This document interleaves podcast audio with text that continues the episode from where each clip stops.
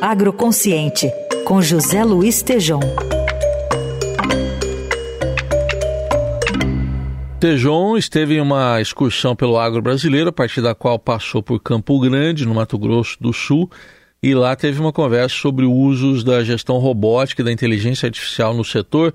Vai contar mais para gente. Bom dia, Tejon.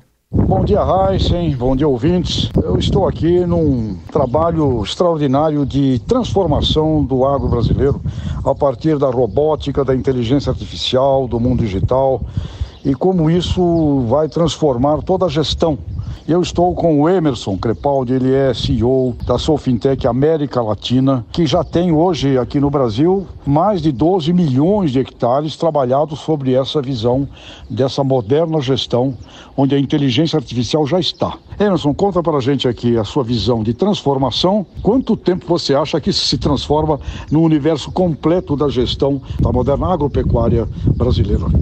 Já um bom ponto. Eu acho que na nossa visão, tanto minha quanto de todo o time da Swiftech, os fundadores e toda a equipe que está em campo, essa mudança ela já acontece. Quanto mais a gente roda, não só nesses 12 milhões de hectares, ou a cada dia, a cada pé de soja que a gente vê, a cada pé de cana, a cada produtor movendo, a gente vê essa mudança. Agora com a agricultura digital, com robótica entrando, a gente vê a quinta, a sexta onda de renovação tecnológica acontecendo em campo e o Brasil liderando essa frente. Ou seja, a gente vê não só a gente ser exportador de commodity, como os produtores estão fazendo, e colocando o Brasil nessa liderança de biotecnologia, de todo quanto é tipo, como agora tecnologia usando em campo. Então, hoje, tecnologia brasileira está rodando em todo lugar do mundo. E aí, mas uma coisa que eu passei a ver aqui, ó, acompanhando os trabalhos dos robôs no campo, né, aperfeiçoam as imperfeições. E vai levando também a uma condição muito interessante para esse mundo do carbono, esse mundo do metano.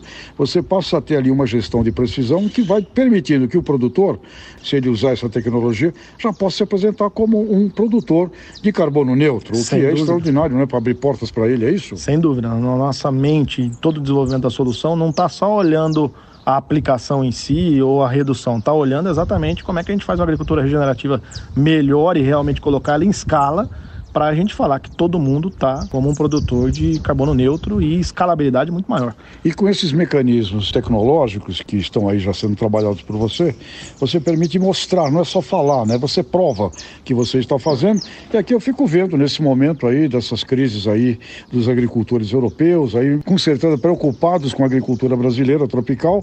Imagina essa agricultura brasileira tropical agora sob uma gestão de precisão, onde você comprova que tudo que você está fazendo é agroambiental, econômico e social. É um perfeito. processo extraordinário, né? Perfeito, perfeito. Acho que é um processo que ele está mudando o jogo. Os produtores mais do que ninguém, são patrocinadores dessa grande mudança, eles apostam tecnologicamente tudo. Eu estou tendo reuniões com produtores amigos que são clientes de dois, três anos já da tecnologia e agora estão indo para o robô para colocar 10, 20 robôs já numa fazenda, fazer uma robô, uma fazenda pivotada sobre robôs, olhando a agricultura de carbono. Vamos chegar também nas cooperativas, nos pequenos Sem produtores? Sem dúvida nenhuma. A evolução do projeto agora é, próximo passo é deixar o robô mais simples de se operar para chegar num produtor de 100, de 50, de 30 hectares e você fazer uma escalabilidade total, principalmente nesse cara que tem um risco maior a custo e a volatilidade do mercado. Parabéns, Crepaldi, pelo trabalho de vocês. Obrigado, Tejão, obrigado pela abertura e a abertura de todos os ouvintes aí da rádio.